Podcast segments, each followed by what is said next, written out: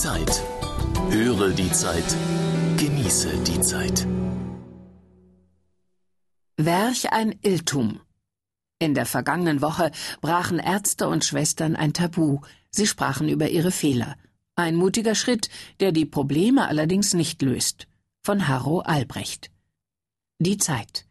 Ausgabe 11 vom 6.3.2008. Selten schlug deutschen Medizinern eine solche Welle der Sympathie entgegen wie in der vergangenen Woche. Eine Gruppe von Ärzten und Schwestern war an die Öffentlichkeit getreten und hatte ihre beruflichen Verfehlungen gebeichtet. Hier war das falsche Knie operiert, dort eine Klemme im Bauch eines Patienten vergessen worden, oder man hatte aus Versehen mit einer Kanüle den Brustkorb so perforiert, dass ein Lungenflügel kollabierte. Mal führte übertriebener Ehrgeiz zum Desaster, in anderen Fällen Eile oder Rücksicht auf den Kollegen. Mit der Bekenntnisbroschüre setzte das Aktionsbündnis Patientensicherheit ein deutliches Zeichen. Selbst der Leiter des Instituts für Qualität und Wirtschaftlichkeit im Gesundheitswesen gab darin einen Fehler zu. Desgleichen ein Direktor des Universitätsklinikums Gießen und Marburg und der Präsident der Ärztekammer. Dies könnte viele weitere Kollegen animieren, ihre Fehlbarkeit zuzugeben. Das ist gut so. Aber die Geständnisse sind nur ein Vorspiel. Die Auseinandersetzung um Fehler im Medizinsystem hat erst begonnen, und sie kann noch deutlich härtere Formen annehmen. Denn längst nicht für jedes dabei auftretende Problem ist auch eine Lösung in Sicht.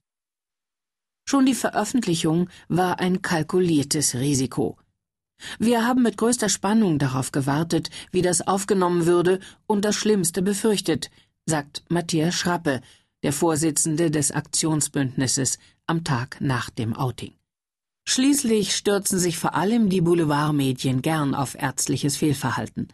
Aber die Bekenntnisse der mutigsten Ärzte Deutschlands kamen an.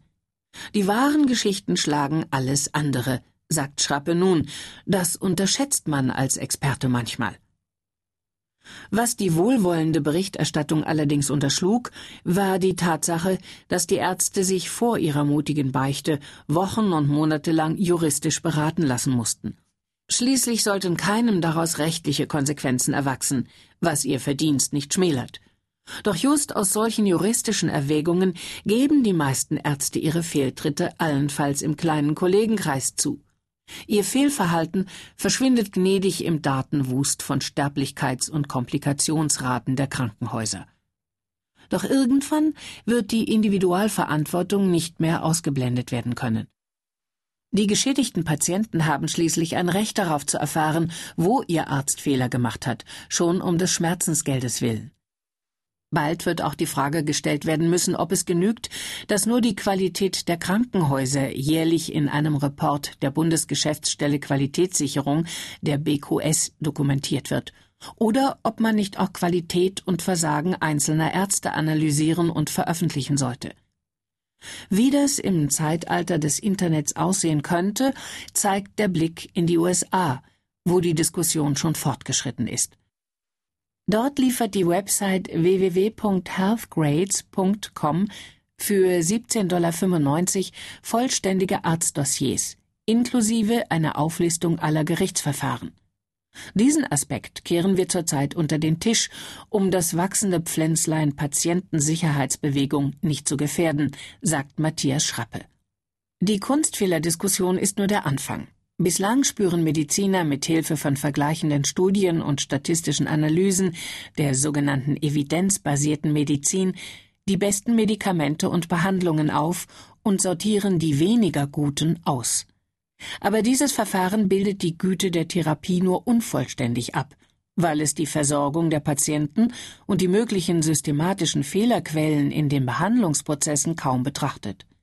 Was nützt das neueste und beste Amputationsverfahren, wenn der Chirurg wegen fehlerhafter Organisation das falsche Bein abnimmt?